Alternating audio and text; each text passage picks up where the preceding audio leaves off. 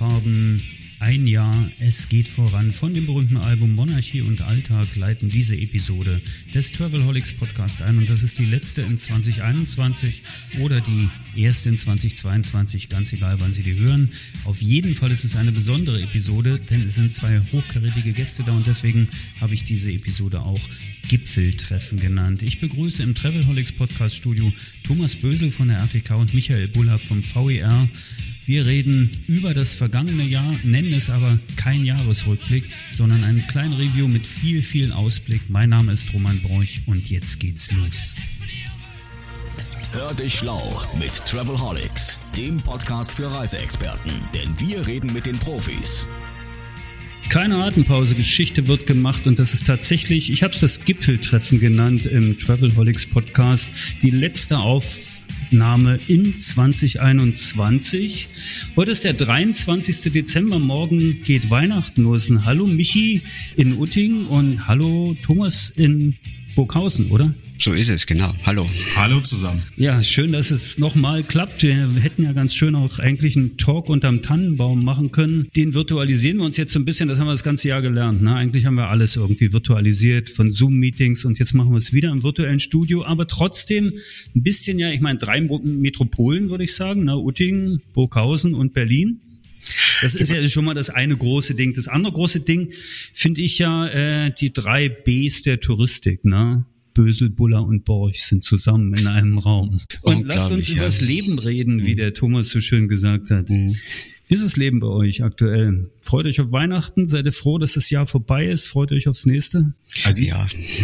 Ich weiß nicht, äh, Thomas, wie es dir geht, aber ich, ich genieße gerade die, also diese ruhige Woche gerade. Es ist meine erste wirklich ruhige Woche, in der ich auch mal Chancen habe, irgendwie meinen Schreibtisch ordentlich aufzuräumen und so Dinge, die so rumliegen über und die, die, die Stapel, die größer werden, endlich vom Tisch wegzukriegen und da kein Druck von außen, weil da noch irgendwas reingeschoben wird, irgendwas noch wichtig ist. Also diese Woche ist schon ziemlich, ein ziemlich guter Start nach, also ins Weihnachtsleben sozusagen.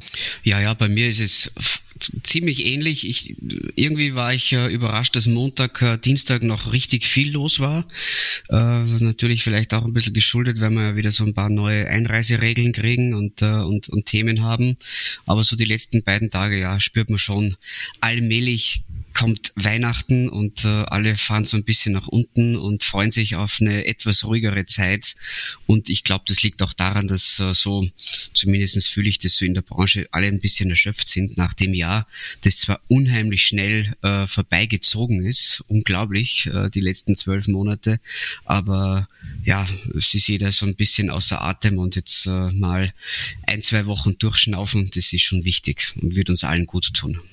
Ja, womit wir wieder beim Titelsong wären, ne? keine Atempause und Geschichte wird gemacht. Haben wir tatsächlich Geschichte geschrieben in diesem, also eigentlich ging das Jahr ja los mit dem Wunsch, es möge nicht wieder ein ganzes Jahr in Lockdowns und Pandemiesorgen sein. Es hat sich ein bisschen anders gestaltet. Wir hatten aber zwischendurch auch einen ganz guten Sommer und eigentlich würde ich auch nicht so gern nur retrospektiv sein oder ein bisschen nach vorn schauen, aber so ein paar Highlights gab es ja auch in diesem Jahr, finde ich, die sollten wir schon mal rausheben. Michi, was war dein persönliches Highlight 2021, vielleicht sogar zwei, einmal persönlich und einmal touristisch? Oh, ich habe, glaube ich, in dem Jahr tatsächlich ein paar, äh, wirklich mehr als nur ein Highlight. Also das Impulse for Travel, dass wir das hinbekommen haben und äh, das Manifest gemacht haben. Ähm, und äh, der Deutsche Reisesicherungsfonds ist sicherlich auch ein Highlight, ähm, weil die Zusammenarbeit mit den Verbänden dort äh, wahnsinnig gut geklappt hat, wir den Termin hinbekommen haben. Ich meine, Gnade uns Gott, wir hätten es nicht hinbekommen. Und das war für die Verbände ein großes Risiko von so einem Image-Schaden hätte man sich nicht erholt. Wir haben es wirklich hinbekommen im Team, auch mit den beiden Geschäftsführern und dem ganzen Team, das da dran gearbeitet hat. Ich glaube, es gibt, äh, man, natürlich wird durch Corona vieles so überblendet, aber ähm, man muss da mal genau hinschauen. Tatsächlich hatten wir einen guten Sommer, also äh, zumindest äh, drei, drei Monate des Sommers liefen extrem gut.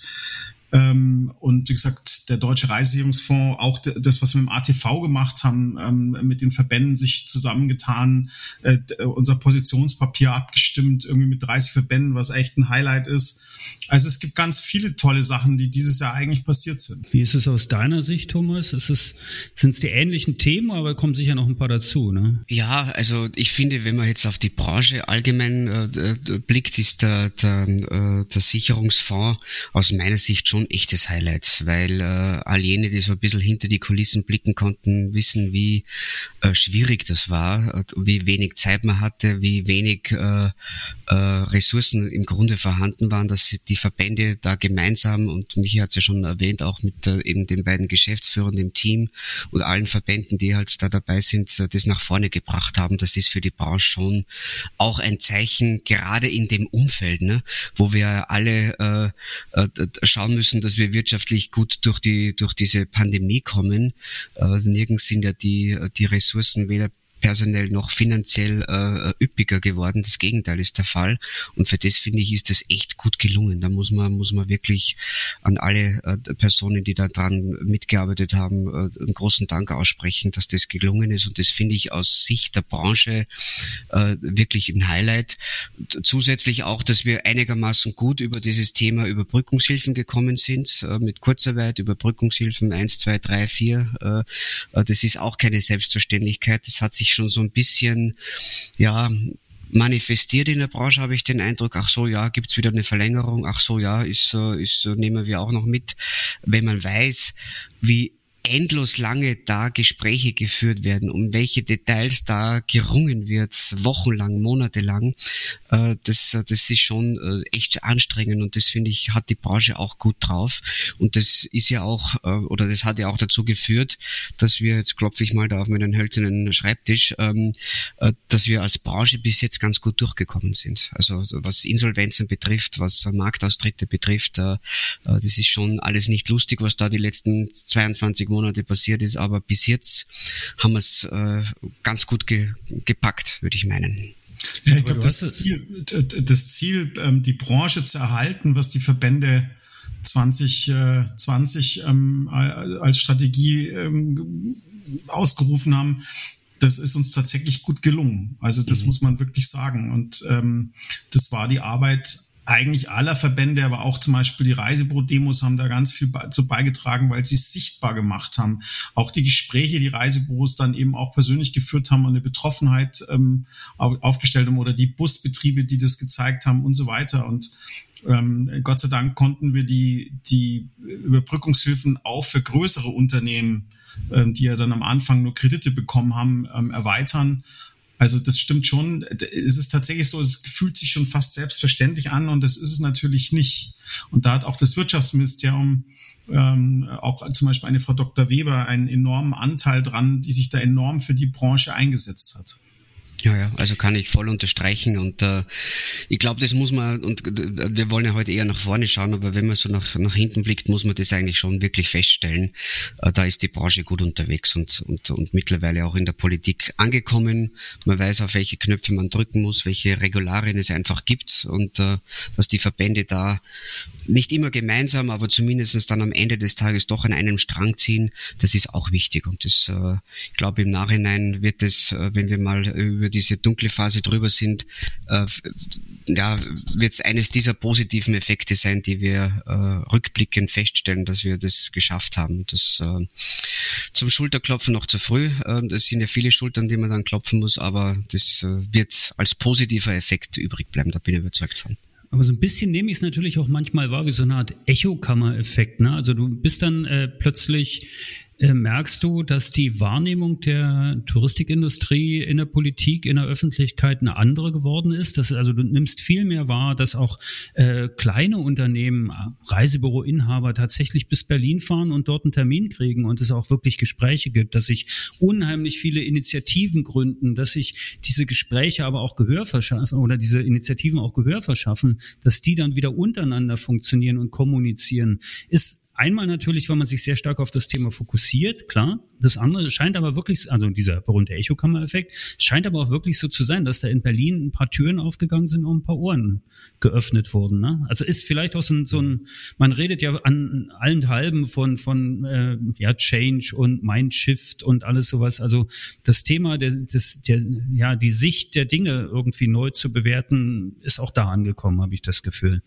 Ich glaube, da ist was angekommen, äh, Roman, ähm, was wir in der Branche immer schon gewusst haben, nämlich dass das eine unheimlich leidenschaftliche Branche ist, ähm, äh, unheimlich emotional und das ja jeder Touristiker oder jeder, der in der Touristik schon mal äh, tätig war, kann das ja bestätigen. Es ist ja auch irgendwie, dass man von der Branche schwer loskommt und das konnte man, glaube ich, ganz gut äh, in die Politik nach Berlin oder auch nach Brüssel tragen und das äh, ist das äh, Feedback, das ich auch oft bekommen habe, so nach dem Motto, ja Wahnsinn.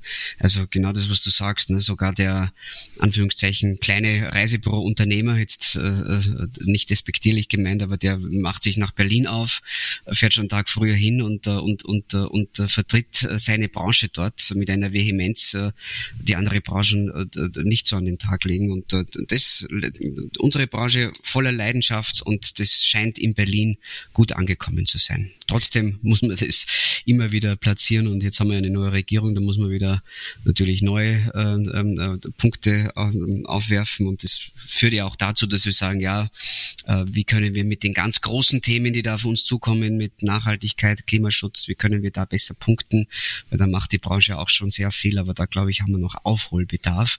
Und das wissen wir drei ja auch. Und, und Michi weiß es natürlich ganz besonders gut als ähm, ähm äh, Verbandspräsident äh, an der Stelle, äh, dass hier die Branche nicht immer nur positiv belegt ist auf der politischen Ebene. Touristikbranche und Nachhaltigkeit, da gibt es ja viele, die sagen, naja, das steht jetzt so ein bisschen im Widerspruch, was es gar nicht tut. Aber das wird sicher auch für 22 und darüber hinaus eines der wesentlichen und wichtigen Aufgaben sein, die wir auf der politischen Ebene äh, unbedingt lösen müssen. Das ist tatsächlich auch meine Wahrnehmung, dass da ohnehin schon unheimlich viel passiert ist. Also wäre auch eins meiner Highlights, ne? die Initiativen und tatsächlich auch ganz konkreten Projekte über na, Startups, die sich äh, konsequent mit dem Thema Sustainability beschäftigen, Unternehmen, die völlig neu ausrichten, auch, auch Startups, die sich gründen, um Unternehmen zu helfen, äh, nachhaltig zu sein. Das ist ja auch ein Planetly zum Beispiel. Ne? Planetly übrigens schon wieder verkauft worden, wenn ich mich recht äh, erinnere. Ähm, ja, aber trotzdem, und natürlich äh, sieht man dadurch auch die Dimension, die diese Anstrengungen haben. Also finde ich auf jeden Fall ein Highlight, dass das nicht nur im Wahlkampf ein Thema gewesen ist, sondern halt auch das ganze Jahr über. Ne? Also man schaut nicht nur zurück und sagt, ja, die haben uns da geholfen und so weiter, sondern viele haben mit dem Geld, was da auch geflossen ist, ja nicht nur jetzt Brot und Butter gekauft, sondern tatsächlich neue Sachen angeschoben und Veränderungen bewegt. Ne? Das ist vielleicht eins. Aber bei dem Thema Leidenschaft und Emotionalität, Thomas, würde ich ganz gerne auch nochmal bleiben und nochmal in die andere Richtung Richtung schauen. Was war denn so der Aufreger oder das große Ärgernis in diesem Jahr? Gibt es da auch was? Ja, da gibt's jede Menge. Also was mich persönlich immer am meisten hergenommen hat, negativ, äh, äh, das waren diese oft sehr kurzfristigen Reisewarnungen, dieses Hin und Her, dieses äh, diffuse Bild, das da teilweise, jetzt würde ich nicht mal sagen, die, deutsche Politik, sondern einfach international auch die Politik abgeliefert hat im Sinne, ja, jetzt, jetzt geht's mit PCR-Test, jetzt geht's mit zwei Impfungen, jetzt geht's mit einer Impfung, jetzt geht's mit keiner Impfung. Nö, jetzt brauchst du drei Impfungen und das macht, äh, macht uns einfach äh, im Verkauf mürbe. Ne? Und das ist sicher nicht das eine Mal gewesen, sondern es hat sich ja so äh, natürlich in der ersten Jahreshälfte sehr intensiv dargestellt. Dann war es über den Sommer bis in den Herbst rein so ein bisschen besser und jetzt äh, vor, vor ein paar Wochen ist es ja wieder leider äh, so losgegangen. Und das, das, wenn man das mitkriegt, was das für eine Auswirkungen hat, jetzt nicht nur im Reisevertrieb, bei den Reisebüros, sondern auch bei den Kunden, aber auch bei den Hoteliers, bei den Fluglichten, Fluglinien, also in der ganzen Branche, ne? so dieses auf Zuruf reagieren müssen und wieder alles umdrehen, das finde ich persönlich, das ist wirklich, das könnte man besser machen, ne? weil jeder Verständnis hat, klar, ähm, es ist äh, eine Pandemie, die es in der Form äh, zumindest für unsere Generation ja noch nie gegeben hat. Ähm, auch die Politik weiß nicht immer, wie es weitergeht. Äh, äh, logisch kann sie auch gar nicht wissen, aber so dieses, äh, ja, bis hin zu Ländern, die gesagt haben, ja, die Pandemie ist vorbei, juhu, alles wieder gut und dann doch wieder zurückrudern mussten, das finde ich negativ. Also das, äh, das dabei bin ich dabei, das hätte ja auch besser laufen können. Michi, wie sieht's bei dir aus? Gibt es da auch so ein großes Ärgernis neben der Absage der Wiesen und der Innovationstage vom VR? Ja, jetzt, jetzt kommt das Image, genau. genau, das ist ich habe zwei Sachen genannt. Geschichten, genau. Nee, nee. Ähm, ich glaube, ähm, also es gibt sicherlich ganz viele Sachen, aber ich bin da, glaube ich, immer gut, wenn ich mich drüber aufgeregt habe, irgendwie eine Lösung gefunden habe, dann irgendwie auf das nächste zu gucken. Ich glaube, was mich im Augenblick so ein bisschen beschäftigt, ist irgendwie das Thema der, der Diskussion um die Impfung, ähm, weil das natürlich für uns der Befreiungsschlag ist, wenn wir da etwas mehr Sicherheit hätten. Und die Diskussion, die da unter jedem Beitrag in den sozialen Medien ähm, ist und äh, was da für eigentlich für Hate Speech äh, und auch wirklich dumme Sachen stehen, ähm, also das, das, das macht mich eigentlich im Augenblick wütend, weil ich erstaunt bin, ähm, es fühlt sich nach vielen an, es sind gar nicht so viele, aber die sind unglaublich laut. Und die Krieg, den räumt man leider auch wahnsinnig viel Platz ein, was wir ja natürlich jetzt hier auch tun. Und äh, das für uns ist, glaube ich, die Impfung wirklich der Befreiungsschlag. Und das haben wir ja im Sommer ja auch gesehen. Reisen war möglich. Ähm, das normale Leben funktioniert besser mit 2G. Ähm, und ja, ich glaube, das ist so diese Uneinsichtigkeit von Leuten und, und dieses Dagegenhalten und sich da irgendwelche Quellen holen und die Wissenschaft, äh, die, die Faktenschaft irgendwie total ignoriert, weil man seine eigenen Fakten macht, das, das macht mich wirklich wütend gerade. Ja, das ist so ein bisschen wie der Klassenclown früher, ne? Das war immer nur einer, das war der lauteste, das war nicht unbedingt die hellste Kerze am Weihnachtsbaum und trotzdem haben alle darauf gewartet, dass er wieder irgendwas abfeiert. Und ich stelle das auch immer wieder fest, egal was gepostet wird, darunter findet sich immer jemand, der irgendeinen so Hasskommentar lässt. Mhm. Äh, vielleicht sind es tatsächlich auch viele Trolle und Bots, ne? Also ist mittlerweile so. Oder es sind halt einfach nur Trolle, die gar nicht elektrisch funktionieren, sondern einfach im Kopf Troll sind. Naja, die, die waren ja gestern ähm, auch in München unterwegs. Also insofern äh, können es nicht nur Trolle sein. Also das sind schon, da stecken schon Menschen dahinter und dass, dass man da äh, auch beim Impfen Ängste hat und so kann ich kann ich alles nachvollziehen. Aber wenn das in so eine Gegenhaltung wird, das kann ich nicht mehr nachvollziehen. Das sind ja auch die eigenen Jobs, die die riskieren. Ich meine, die Wirtschaft wird ja nicht die nächsten 20 Jahre unter Corona mit Überbrückungshilfen leben können, sondern wir müssen ja irgendwann mal in die Normalität zurück. Und das geht halt nun mal nur mit der Impfung. Und dass sie funktioniert, ähm, da braucht man überhaupt nicht mehr diskutieren, aber dass das selbst das Leute in Frage stellen oder sogar sagen, jetzt gibt's mehr Tote durch die Impfungen, also da wird's dann irgendwann echt absurd und und da hoffe ich, dass die Leute irgendwann mal zur, zur Raison kommen und ähm, äh, ja, ich meine, wir haben ja als Branche da ja auch die Tage oder die, letzten Wochen ja auch ähm, etwas tun können. Das fand ich eine tolle Geschichte, dass die, dass die Brands ähm, da ihre Claims äh, geändert haben, um vielleicht auch das, diesen Krampf aus dieser die Verkrampfung aus dem Thema Impfen rauszubringen, das vielleicht mal in so eine freundliche und vielleicht so ein bisschen eine schmunzelnde Ecke zu bringen. Ähm, aber ich vielleicht brauchen wir da noch mehr. Vielleicht müssen wir da noch ein bisschen äh, helfen der, der Entkrampfung sozusagen auf beiden Seiten. Ich glaube, das ist ein ganz gutes Stichwort, Michi. Also ich glaube, äh, man muss ähm, aufpassen, vielleicht weniger in der Branche, weil da gibt es nach meiner Wahrnehmung zumindest ja eh kaum jemanden, der wirklich da dagegen hält, aber in der Gesellschaft, ich glaube, wir müssen aufpassen, dass man die Gruppe, die äh, irgendwie dagegen ist, jetzt aber nicht irgendwie äh, irgendwelche Verschwörungstheoretiker, dass wir die nicht äh, verlieren. Ne? Und da habe ich schon das Gefühl, mir kommt ein bisschen die, die Faktenlage zu kurz. Ich glaube, man muss intensiver nochmal darauf hinweisen, wie ist es. Man muss wahrscheinlich die Leute, die selber Erfahrungen äh, mit Impfung gemacht haben, noch besser bringen. Ich kann sagen, aus meinem sozialen Umfeld, da gab es Leute, die zweimal geimpft sind, die haben Corona trotzdem gekriegt und es war ein ganz milder Verlauf. Ne? Also das sind wirklich Beweise. Also auch Leute, Leute über 80, wo ich mir sicher wäre, wenn, wenn die nicht geimpft gewesen wären, dann wäre es ganz anders ausgegangen. Und das muss man, glaube ich, in den Vordergrund stellen und die, ähm, die wahrscheinlich große Menge an äh, Impfskeptikern, äh, die man aber mit solchen Argumenten rüberziehen kann, das muss man irgendwie schaffen. Das, äh, das äh, ist, ich glaube, wir werden als Gesellschaft gut beraten, irgendwie nochmal einen Anlauf zu nehmen und zu versuchen, wieder das Gemeinsame zu finden. Weil wenn man so diese Demonstrationen sieht in ganz Europa, äh, sieht, wie die Leute mit welcher Vehemenz da äh, gemacht wird, wie viele ähm, äh, eigenartige politische Themen da plötzlich mitgenommen werden, von welchen Strukturen solche Demonstrationen ausgenützt werden, um einfach Stimmung gegen irgendwas zu machen, das macht mir schon Sorgen, ne? weil, weil das, äh, das führt schon zu einem gewissen Riss durch die Gesellschaft und mehr Sachlichkeit und wieder bessere Information und ein bisschen weniger mit erhobenen Zeigefinger durchs Leben zu gehen und, und auf der anderen Seite wieder ein bisschen sich hinzusetzen, durchzuschnaufen und zu sagen, hm, stimmt eigentlich, das hat vielen geholfen, da sollten wir doch auch nochmal drüber nachdenken, ob wir uns nicht impfen lassen. Das würde uns allen als Gesellschaft gut tun. Ja, ich glaube, das ist so ein bisschen die Frage, wie kommunizieren wir in Zukunft? Kommunizieren wir Themen tatsächlich anders? Ändern wir auch ein bisschen den, ja, den, den Slang, den wir benutzen? Ne? Also so zwei Sachen. Einmal muss man ja sehen, äh, auch dieses berühmte Wort vom Neuland, was die ehemalige, also jetzt Altkanzlerin äh, gebraucht hat. Darf man Altkanzlerin sagen? Ich, ja, darf man Altkanzlerin? man darf Altkanzlerin sagen. Okay. Ich habe sie übrigens letzten Samstag getroffen. Wir waren zusammen im Theater und haben den zerbrochenen Krug angeschaut im Deutschen Theater. Und sie wirkte sehr entspannt und sehr glücklich. Also sie hat zwar nur ein bisschen getwittert zwischendurch noch, aber ansonsten konnte sie sich schon sehr auf Uli Mattes in der Hauptrolle konzentrieren. Aber was ich sagen wollte zum Thema Neuland, äh, wenn ich mir überlege, was gelaufen ist mit der Corona-Warn ab am Anfang und äh, wie, wie holprig oft auch kommuniziert wurde, was manche Themen anging und so. Und auf der anderen Seite sehe, wie es zum Beispiel eine große Automarke schafft irgendwie oder ein, ein großes soziales Netzwerk schafft, über clevere Kommunikation und clevere Marketing-Aussagen tatsächlich Leute für ein Produkt zu begeistern oder an eine Marke zu binden. Da gibt es sicher auch noch Potenzial, das zu machen und vielleicht auch da, ja, manchmal bisschen mehr auch nur Profis ranzulassen, bisschen weniger zu probieren oder so.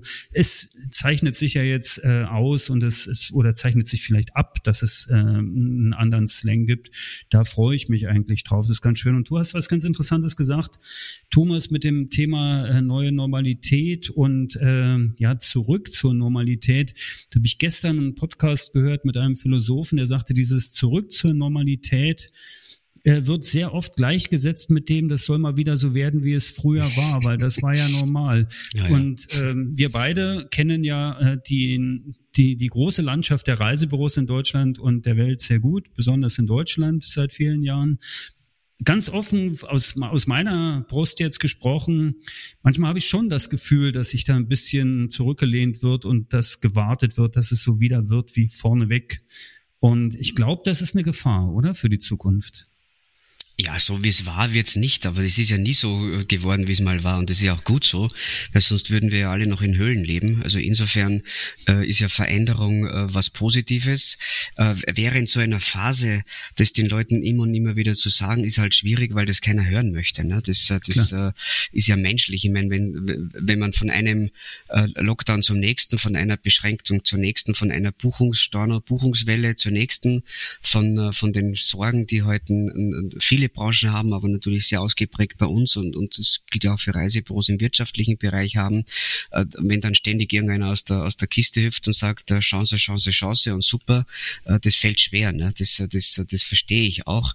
Ich glaube, das Wesentliche ist, dass man ähm, äh, ja diese wie soll ich sagen, ähm, diese Müdigkeit, die ich von vielen Branchenteilnehmern spüre, dass man das, äh, dass man zum richtigen Zeitpunkt wirklich wieder aufs Gas tritt, sagt so, Blick nach vorne. Äh, wir müssen jetzt uns mit der neuen äh, äh Normalität auseinandersetzen. Corona wird uns, äh, wird ja nicht verschwinden. Das war vielleicht so ein bisschen das Bild, das wir vor Augen hatten, so nach dem Motto, ja, äh, jetzt machen wir, ich kann mich erinnern an unsere ersten Delcos im, äh, im, im März 2020, ja, so ja, das machen wir jetzt zwei Wochen, drei Wochen, ja vielleicht zwei Monate, aber Pfingsten wird schon wieder werden und Sommer wird super. Ne? Äh, und, und, und, und ich meine, das heute weiß jeder, äh, das wird lange dauern und das wird äh, abschwächen, es wird einfacher werden, die Impfungen werden besser, die Medikamente werden kommen, es wird sich irgendwo zu einer gewissen Normalität zurückdrehen. Aber diese zwei Jahre werden nicht nur unsere Branche, sondern ganz viele Branchen massiv verändern. Und jetzt hat man zwei Möglichkeiten Möglichkeiten. Entweder sagt man, na, früher war alles besser, man lehnt sich zurück und wird dann irgendwann verschwinden. Oder man nimmt die Chance, blickt nach vorne und sagt, okay, ähm, äh, ist ja auch äh, positiv in so einer Zeit ähm, äh, tätig zu sein, wo es so eine Möglichkeit auf Veränderung überhaupt gibt. Ich sage das oft in, in Runden und auch intern immer wieder. Äh, also ich zumindestens werde äh, wahrscheinlich nie wieder so eine Möglichkeit auf Veränderung vorfinden wie aktuell. Und ich sehe das positiv, weil äh, Stillstand ist ja grauenhaft, wenn man so dahin plätschert. Also es hätte jetzt nicht so dramatisch sein müssen wie die Pandemie, aber, aber äh, wenn es schon so ist, dann müssen wir das Beste draus machen. Ich will neben der neben der Pandemie, äh, was treibt diese Veränderung noch? Was denkst du? Nee, ich würde ja erstmal, ähm, würde ich nicht zurück zur Normalität, sondern zurück zur Zukunft. Ich glaube, das muss unser Motto nächstes Jahr werden. Also das ist, wir haben jetzt zwei Jahre Krise und natürlich. Gab's mal einen ähm, Film, oder? Äh, vier Filme gab es. Ja, ja, vier genau. sogar, ja, genau. Martin drei, McFly, genau. Martin McFly ich glaube einfach, wir, wir haben einfach jetzt zwei Jahre lang äh, genug mit Krise und, und äh, mit Existenzängsten gearbeitet. Ähm, das erste Quartal wird sicherlich noch ähm, schwierig. Ähm, aber ich denke, wir sollten wirklich nach vorne gucken. Da sind so viele Sachen entstanden in der, in der Krise, auch technologisch. Also die KI hat sich enorm weiterentwickelt. Ich sehe auch das Thema Nachhaltigkeit als Riesenchance. Also vielleicht lernen wir wieder die Wertigkeit unserer Produkte, was wir da verkaufen. Wir haben es ja schon gesehen ähm, in der Krise, wenn da ans Reisen geht, äh, dann gibt es einen riesen Run von den Leuten, ähm, mehr als wir verarbeiten können ähm, vielleicht kriegen wir auch ein neues Selbstverständlich, äh, Selbstverständnis für unser Produkt, was wir da verkaufen, also auch eine neue Wertigkeit. Und deswegen, ich sehe eigentlich, dass wir nächstes Jahr das Jahr haben, wo wir wieder nach vorne gucken und Dinge tun, äh, die vorwärts gerichtet sind. Deswegen mein Motto für nächstes Jahr ist eher zurück zur Zukunft. Also sich wieder um Zukunft zu kümmern und neue Dinge ausprobieren, äh, Sachen neu, neu bauen, ähm, die Branche verändern. Also ich sehe das ich sehe eigentlich nächstes Jahr ein sehr positives Jahr. Thomas, ihr baut ja gerade heftig, ne? Ja, ja, wir sind da ja äh, schon vor der Pandemie äh, losgetigert und haben natürlich jetzt die Zeit gut nutzen können. Äh, das ist äh, immer die Gnade, wenn man zur richtigen Zeit das loslegt und wenn dann sowas kommt, dann hat man natürlich einen Vorteil. Dieser, dieser Switch von rein äh, stationär auf Hybrid, äh, daran glaube ich zu 100 Prozent. Äh, durch die letzten 22 Monate hat sich das natürlich unheimlich beschleunigt.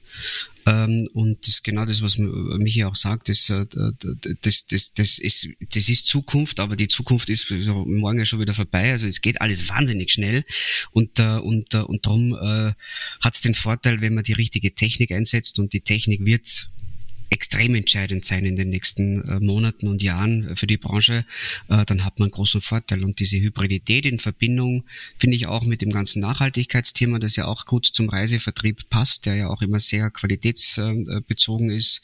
Also ich sehe es auch als, als äh, positive Entwicklung, als Möglichkeit, wirklich auch neue Kundenschichten anzusprechen. Das ist ja auch in unserem Tech of Spider Projekt ein ganz wesentlicher Punkt, dass wir KI nutzen äh, liegt auch daran, dass wir durch vernünftige, gute, clevere Technik äh, die Büros so weit unterstützen können, dass sie möglicherweise an der einen oder anderen Stelle auch weniger Mitarbeiter brauchen. Nicht, weil sie sie nicht äh, dann beschäftigen müssen, sondern weil sie sie einfach nicht finden, weil das ist ja schon auch wahrscheinlich das größte Problem überhaupt, dass wir momentan einfach äh, ein, ein Problem haben, äh, äh, ja, die äh, Mitarbeiter äh, weiterhin zu motivieren. Das geht einigermaßen, aber wir haben die letzten zwei Jahre viele verloren und äh, die wiederzuholen wird nicht gelingen. Das heißt, wir müssen eine Lösung finden, wie können wir die Büros draußen unterstützen und das geht nur durch clevere Technik. Und da hat sich wahnsinnig viel getan. Also das, äh, das, äh, da kann sich sicher Michi, Michi noch mehr dazu sagen, aber ich bin total überrascht, wenn ich mir überlege, wie wir vor drei Jahren begonnen haben, mal über KI äh, zu sprechen und da die ersten Analysen bekommen haben, also zum, zum passenden Kunden das richtige Produkt oder zum richtigen Produkt den passenden Kunden das war schon noch ein bisschen holprig. Das hat mich schon noch äh, erinnert äh, mehr an, an, äh, an äh, ja, ein bisschen handgestrickt und mittlerweile ist es so gut geworden. Es ist teilweise beängstigend gut, äh, wie schnell Technik die richtigen Produkte äh, aussucht. Ne? Und das in Verbindung mit einem äh, guten Reiseberater, den die Kunden kennen, der auch noch die Fachkompetenz hat, der auch noch so diesen äh, menschlichen Faktor reinbringt. Ich glaube, das ist, äh, das ist nicht nur Teil, das ist die Zukunft oder es ist eigentlich schon die Gegenwart. Ein so ein Role Model haben wir ja durchaus durch ein Startup, was sehr, sehr hoch finanziert ist. Hier in Berlin sitzen die auch, die ja tatsächlich auch dieses hybride Thema spielen. Ne? Also Leads generieren über Plattformen und dann wirklich auch äh, eine Beratung über mit, mit Menschen absolvieren. Aber im Hintergrund läuft natürlich eine Engine. Ich glaube, da ändert sich nicht nur die Technologie und das ist eigentlich auch ein ganz guter Zeitpunkt, 2021 endgültig damit aufzuräumen, dass es da auf der einen Seite den Online-Vertrieb und die und den VIR gibt und auf der anderen Seite die stationären Reisebüros, sondern dieses dieses hybride Modell oder wie man Omnichannel oder wie immer man das auch nennen möge, das ist eins. Michi, meinst du, da werden sich auch neue Allianzen und Partnerschaften bilden? Also werden sich aus Technologie heraus äh, tatsächlich Angebote entwickeln, wo sich dann Marktteilnehmer neu einlassen werden und äh, an Thomas vielleicht auch noch das Ding, was ich, was ich mir überlegt habe. Es wird natürlich jetzt mit mehr Technologie im Reisebüro und weniger Personal auch neue Anforderungen an die Mitarbeiter geben, also die Skills, die Fähigkeiten, das, das Berufsbild. Das wird sich doch auch völlig verändern, oder?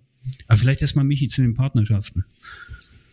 Hey, bevor ich über die Partnerschaft würde ich noch einen Faktor reinbringen. Wir haben nämlich auch einen Verbraucher, der, der jetzt zwei Jahre lang gelernt hat, digitale Kanäle zu nutzen. Und zwar in jeglicher Weise und ähm, sogar im Berufsleben.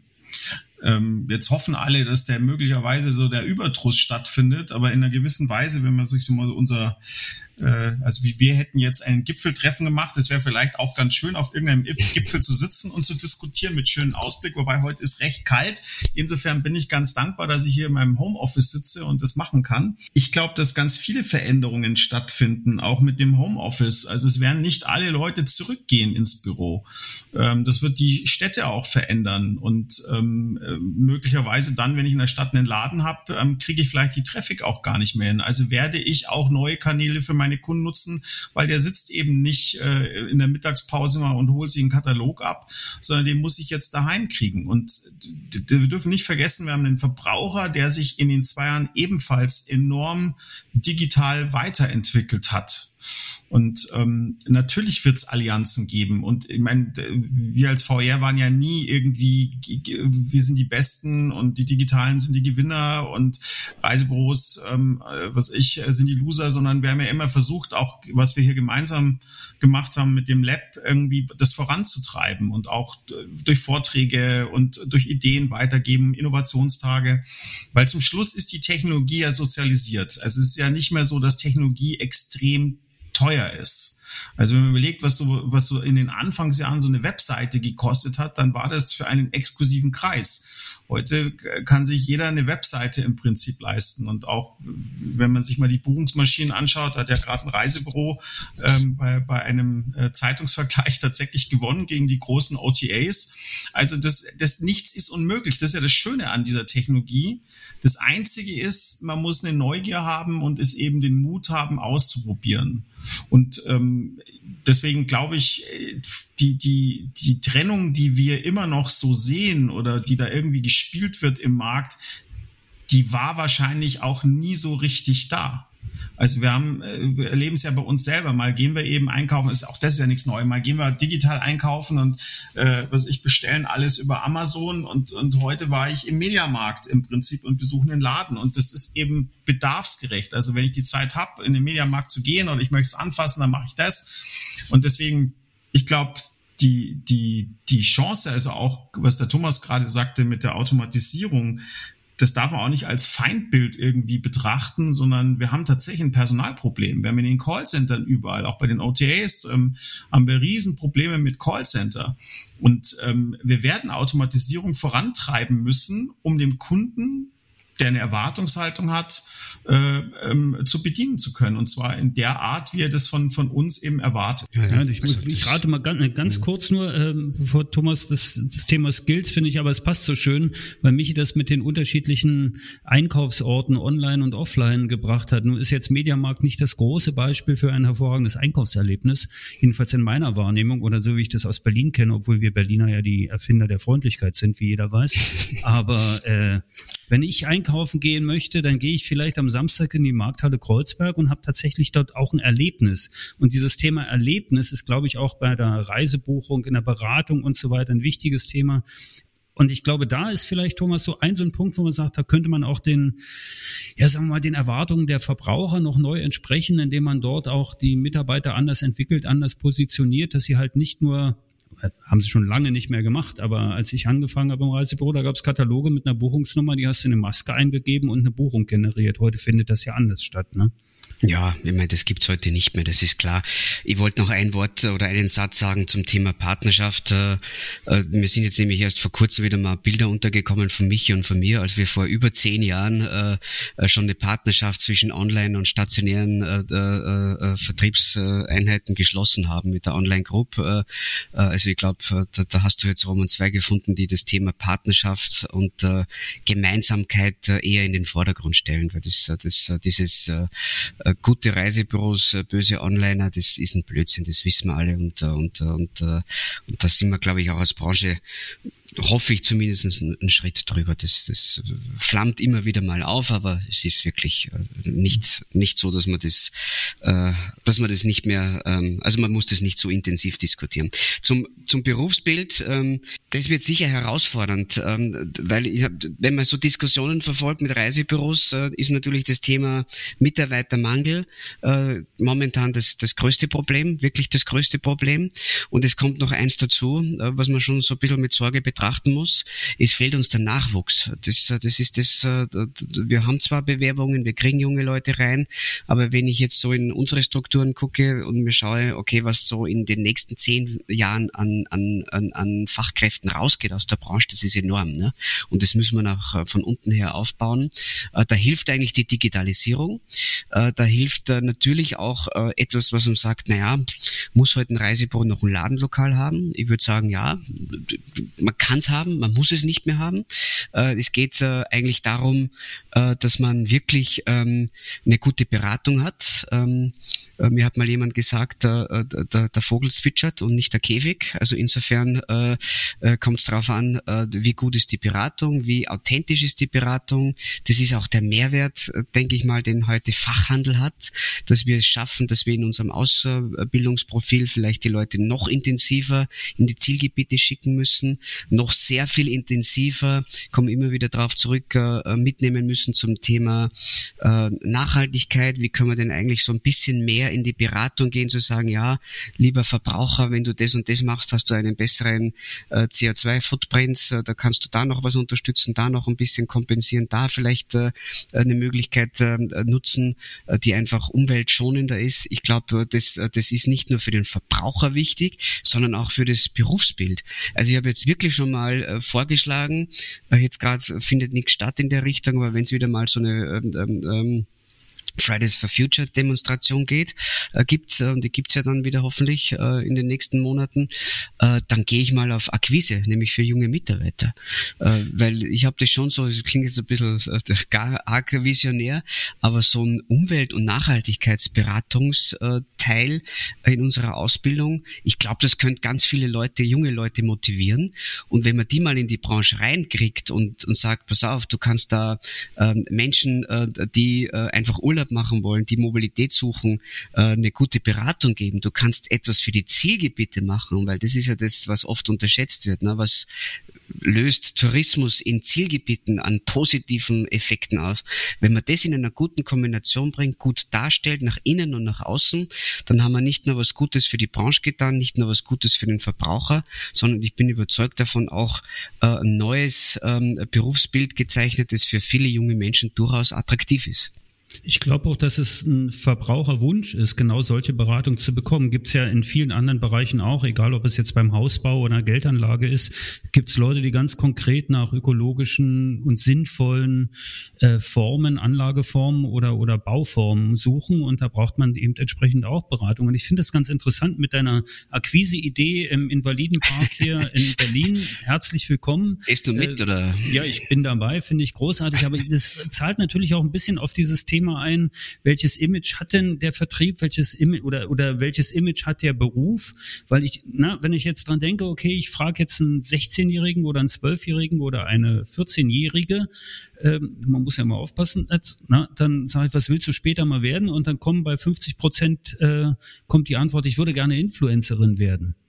Na, und ein Reiseberater ist ja nicht viel mehr oder ni nichts anderes groß als ein Influencer, der nämlich sehr konkret ein Produkt mit viel Begeisterung und Enthusiasmus ja. Mhm. äh, präsentiert, äh, das auch sehr gut kennt und dann gerne auch dieses Produkt live erfahren hat und das dann eben nach außen trägt heutzutage natürlich viel mehr digitale Kanäle sucht. Wenn ich das jetzt aber, ich habe, wir, wir haben selber vier Azubis hier im Unternehmen und wenn ich sehe, wie die das dann lernen in der Berufsschule, da bleibt nichts mehr übrig von dem Enthusiasmus eines Influencers, sondern dann füllst du Tabellen aus, lädst irgendwas hoch. Also das ist ein bisschen sparsamer. Ich glaube, auch da muss tatsächlich ein bisschen was passieren. Liegt nicht in der Ausbildung, sondern eher im Image. Also ich sage, hey, äh, du bist eigentlich gar nicht mehr so der klassische Reiseberater, sondern du bist Travel-Influencer, egal wie man das jetzt nennen mag. Ich glaube, das würde schon viel dazu beitragen, das Nachwuchsproblem zumindest teilweise zu lösen. Was wir da als Aspekt auch noch brauchen, ist das Thema, dass sich die Lebensziele von vielen Leuten auch verändert haben. Also ähm, äh,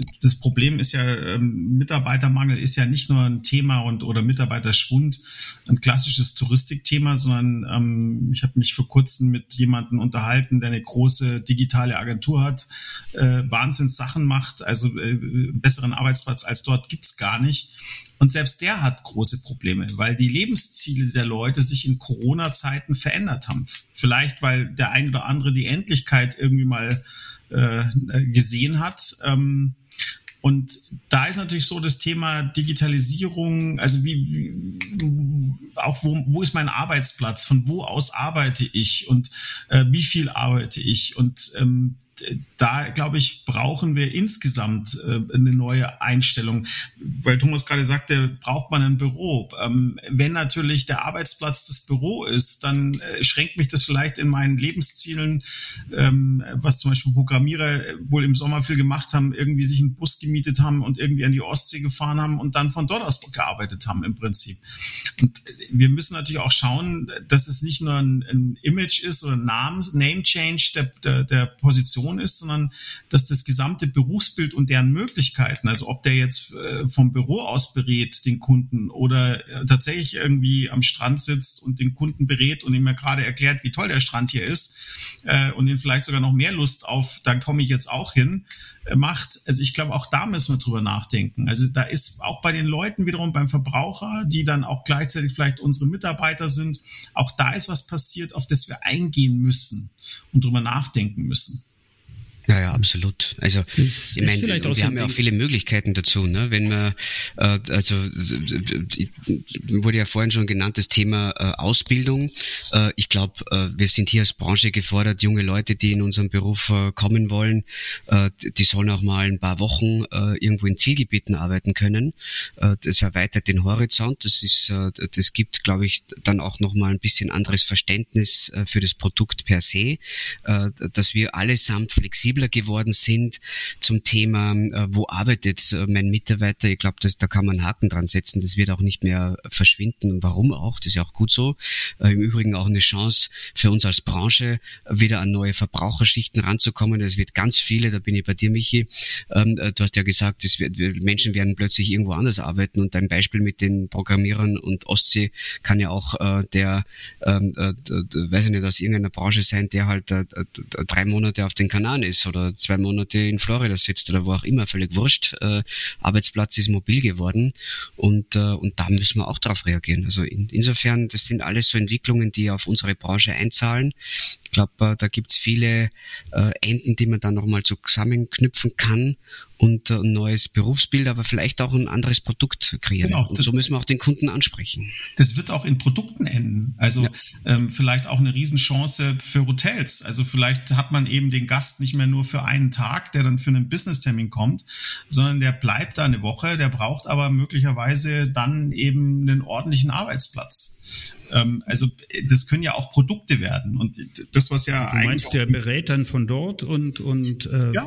inspiriert ja. tatsächlich. Wir, wir haben ja solche Beispiele schon. Ich meine, ich habe da neulich mit, mit jemandem von, von Elguna gesprochen, die richten da wirklich für die für Verbraucher, also für Kunden, die haben die Möglichkeit, dass sie ihr ganz normales äh, äh, Zimmer haben und daneben haben die so einen Büroraum, die haben dafür gesorgt, dass sie ein vernünftiges, stabiles Internet haben.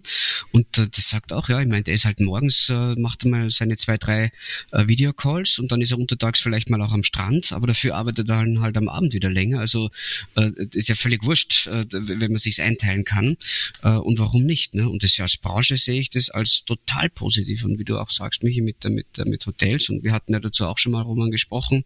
Also der Ort, wo ich arbeite, wird wahrscheinlich für viele Branchen gilt ja nicht für alle, aber für viele äh, weniger wichtig sein und, äh, und, äh, und das ist dann für die Reiseindustrie ja wieder ein Mehrwert.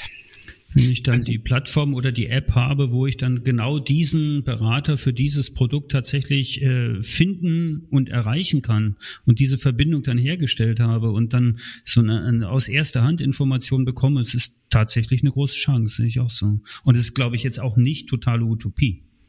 Nee, technisch ist es ja, also es ist ja easy. Also es ist einfach, es ist technisch heute schon möglich und es gibt diese Beispiele und vielleicht sind wir alle in, in dieser Phase mit Corona etwas mutiger geworden, weil ich meine, das Thema Videokonferenzen äh, gab es vor Corona auch schon. Und also es ist jetzt nicht so, dass das 2020 erst erfunden worden ist. aber da war der Einsatz eher noch so, dass ich gesagt habe, nee, komm, da fahren wir hin, da treffen wir uns. So kann man nicht machen irgendwie. Und heute ist es sehr verständlich, dass wir zu einer Videokonferenz einladen und, und Dinge lösen und auch selbst Workshops darüber machen. Natürlich ist ein persönliches Mama noch ein Tick einfacher und vielleicht noch ein Tick dynamischer. Vielleicht gibt es auch noch nicht die perfekten Tools, aber ähm, also natürlich sind wir auf dem Weg hin. Und das verändert ja auch das, was wir machen. Also das ist auch das, was wir mit dem Manifest äh, bei Impulse for Travel drin haben, dass wir sagen, wir gestalten Lebensräume. Weil das sind die Lebensräume, in denen die Leute nicht mehr nur ähm, arbeiten oder Urlaub machen, das verschwindet oder verschwimmt jetzt plötzlich oder hat tatsächlich eine reale Chance, mehr zu verschwimmen. Und dann ist die Aufgabe, die wir als Tourismus haben, eben Lebensräume zu gestalten. Also so, dass du eben äh, sozialverträglich, dass das alles so funktioniert, dass man dort arbeiten kann, dass man dort Urlaub machen kann und, und, und. Nachhaltigkeit, also spielen so ganz viele Dinge rein, und das finde ich eine spannende Aufgabe. Also das, das würde die Bedeutung auch dieser Touristik ähm, ähm, ähm deutlich erhöhen. Aber nur natürlich auch, dass ja Butter aufs Brot muss und Marmelade oder, oder Wurst. Ähm, irgendwie muss ja da auch noch Geld verdient werden. Ne?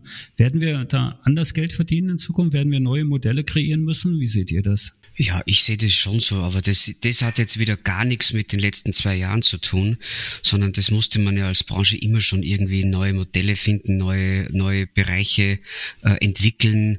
Äh, am Ende bleibt's immer simpel. Wir müssen einfach hochattraktiv sein für unseren Kunden oder für unsere Kunden. Und äh, wenn wir den Mehrwert bieten, dann werden wir dementsprechend auch äh, verdienen, äh, was vielleicht äh, klappen könnte. Äh, ich bin es wirklich, ich möchte es ganz vorsichtig formulieren. Unsere Branche hat sich ja unheimlich stark über den Preis definiert, immer wieder. Äh, das wäre wünschenswert, äh, dass sich die Entscheidungsträger so ein bisschen schütteln und sagen so, also ich definiere mich jetzt nicht über den Begriff, ich bin der Billigste, sondern viel stärker über ich bin der Beste. Ähm, das, das Erlebnis. Dem, haben wir im Reisevertrieb äh, ja schon immer äh, auch nach vorne getragen und, äh, und auch so ähm, äh, artikuliert. Ähm, möglicherweise schaffen wir das als Branche da ein bisschen den Dreh zu kriegen. Ich weiß es nicht, ob es uns gelingt, aber wir sind ja heute knapp vor Weihnachten, also fällt es unter Weihnachtswunsch und, äh, und äh, so ein bisschen als Ausblick auf das neue Jahr, das wäre, würde uns gut tun, weil ein bisschen mehr äh, Geld zu verdienen und das wieder investieren zu können in äh, Technik, in Mitarbeiter, in, äh, in Ausbildung, Weiterbildung, in all die Themen, die uns äh, ja wichtig sind, das würde, würde uns gut tun. Aber wir sehen das ja, diese Entwicklung ja schon wenn man sich mal so diese ganzen Nischenprodukte, die da überall auftauchen, Startups und so weiter, also selbst ein Airbnb, was jetzt vielleicht auch gar nicht mehr Startup und vielleicht auch schon gar nicht eine Nische ist, das hat sich ja nie über den Preis definiert. Ich bin jetzt billiger, als wenn du in ein Hotel gehst, und es ging immer um das Erlebnis. Also ich mache es anders. Wenn man sich anschaut, das Thema heute ähm, Tiny House, das im Wald steht. Da steht nie äh, irgendein Preis dran, sondern das, äh, das definiert sich über das Erlebnis. Wenn man sich anschaut, das Thema Camping, was ein Riesenboom ist, ähm, äh, da geht's auch äh, bei der, bei der, die neuesten Produkte, wo du eben nicht mehr im Campingplatz übernachtest, sondern irgendwo beim Bauernhof. Da geht's nicht darum, irgendwie billiger zu übernachten, sondern es geht darum, anders, etwas anders zu tun. Und der, das Preisschild rückt bei der Geschichte immer weiter nach hinten. Und das, das ist aber, ich glaube ich, auch die Chance für die Industrie. Wir müssen aufhören mit diesem Gleichmachen und ähm, ja, zum Schluss diese Vergleiche zum Schluss haben uns ja auch nicht wirklich geholfen, aber wir müssen aus diesem Gleich, wir müssen zurück in ein Erlebnis, in eine Erlebnisindustrie. Aber den, den, den vorletzten Satz von dir unterschreibe ich sofort, Michi, dieses Gleichmachen, ne? dass alle das Gleiche bekommen. Das ist natürlich auch, ich meine, so ist Pauschaltouristik entstanden, ne? dass du halt über einen guten Preis, über ein normiertes Produkt in irgendeiner Form natürlich auch allen Urlaub ermöglicht hast. Ich weiß genau, wie, ne, wie die ersten Urlaubskataloge hießen in Deutschland, hießen, glaube ich, Urlaub für alle. Insofern, klar, ich meine, das, das war natürlich auch eine andere, andere Erwartungshaltung beim Verbraucher und ich glaube, dieses Thema heute jedem sein individuelles Erlebnis zu schaffen, das ist eine große Aufgabe, speziell, aber das ist vielleicht auch was, was in den nächsten Jahren gelingen kann. Äh, ich war ja in der Jury da bei eurem Startup Night Finale 2021 äh, und ich habe mit Erstaunen festgestellt, dass es eben ja, es waren ja eigentlich unter den ersten dreien waren zwei mehr oder weniger klassische Reiseveranstalter, die aber Nischenprodukte entwickelt haben. Klar, die haben eine hochdigitale, sehr performante Buchungsplattform und so weiter. Aber das Businessmodell waren Reiseveranstalter. Die haben Erlebnisse ermöglicht, also ganz klassisch Reisen veranstaltet. Und da ist in meiner Wahrnehmung auf jeden Fall der Unterschied gewesen. Die haben es aber nicht auf die Masse ausgelegt, sondern die haben immer spitze Zielgruppen und können die genau ansprechen. Ich glaube, das Thema Kommunikation, und das ist natürlich im Vertrieb genau das gleiche Thema. Ne? Je mehr ich mich spezialisiere, aber wie lange, Thomas, gibt's die Leier eigentlich schon? Ihr müsst euch spezialisieren, ihr müsst in die Nische, ihr müsst, also solange ich das kenne und selber Seminare gehalten habe auch, hat man immer gesagt, es ist halt nur nicht so einfach, die Nischen zu finden. Warum, warum finden die Startups das dann aber? Ne? Ja, es gibt ja viele Nischen. Es gibt, glaube ich, viel mehr Nischen als noch vor zehn Jahren. Das darf man nicht unterschätzen, weil ja Verbraucher auch individueller geworden sind. Das ist ja auch unser Gemein, es ist ja, glaube jeder kann das gut nachvollziehen. Kein Mensch möchte von der Stange kaufen. Äh, Tailor-made ist das neue Normal. Äh, das, das, das verlangt der Verbraucher, das können wir ihnen auch liefern. Äh, ich warne immer so ein bisschen davor zu sagen, wir, unser, unser Glück ist nur die Nische. Ich glaube, das ist ein ganz wichtiger Punkt, aber natürlich brauchen wir auch den klassischen Mainstream, der halt möglichst hoch individualisiert ist, äh, weil die die 0815 Palmer oder 0815 Antalya Reise gibt's vielleicht in der Form nicht mehr, weil jeder so seine Ansprüche hat und möglicherweise gar nicht so sehr, was jetzt die Logistik, also Anreise, Hotel dergleichen betrifft, sondern was tut er dann vor Ort. Äh, und, und da muss man die Branche wiederum gut vernetzen mit der Hotellerie, dieser gemeinsame Austausch. Das ist ja auch etwas, was wir immer sehr stark nach vorne schieben, zu sagen, was, was, äh, welche Ideen gibt's eigentlich im Zielgebiet? Wie können wir das Zielgebiet besser platzieren? Wie können wir wir das Hotel intensiver auch in der Beratung einbauen, in der Produktpräsentation? Wie können wir den Kunden dann, wenn er die Ware konsumiert, nämlich in diesen äh, einen Wochen, zwei Wochen äh, Urlaub, wie können wir das noch ähm, äh, äh, punktgenau auf seine Bedürfnisse zurechtschneidern, gemeinsam mit dem, mit dem Hotelier? Das sind die, die wesentlichen Punkte, die man natürlich nach vorne treiben muss. Und das würde uns dann äh, äh, möglicherweise, hoffe ich zumindestens rausbringen aus dieser Preisdiskussion Diskussion, die es ja vielerorts schon noch gibt. Also man muss jetzt ja nicht sagen, es ist alles vorbei.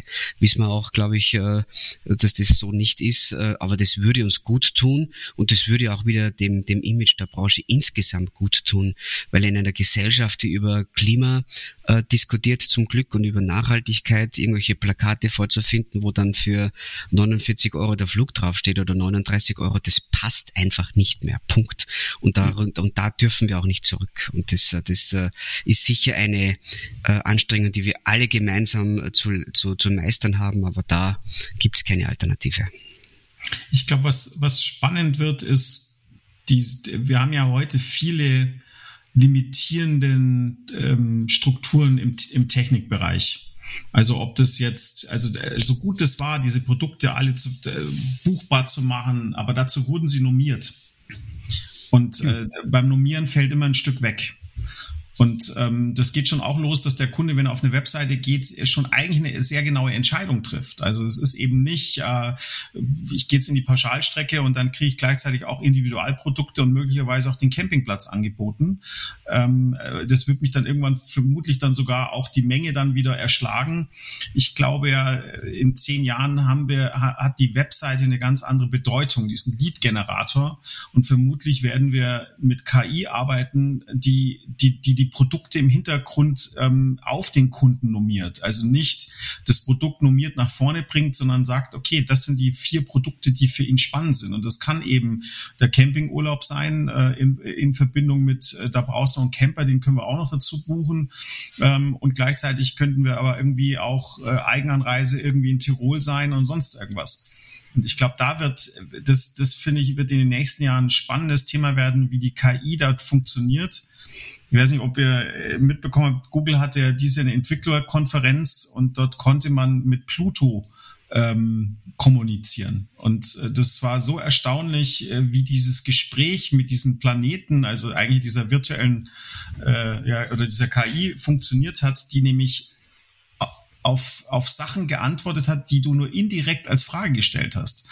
Also nicht mehr nur diese, ähm, ähm, wie Alexa macht Licht an, an und aus ähm, und dann kann sie das, äh, sondern ähm, Sachen interpretiert hat. Also eine, eine Geschichte zum Beispiel war, ähm, dass sie vorher erzählt hat, ähm, also dann gesagt, wie schaut's denn bei dir aus? Und hat die erzählt, so ja, was ich, irgendwie ist recht kalt und was auch immer.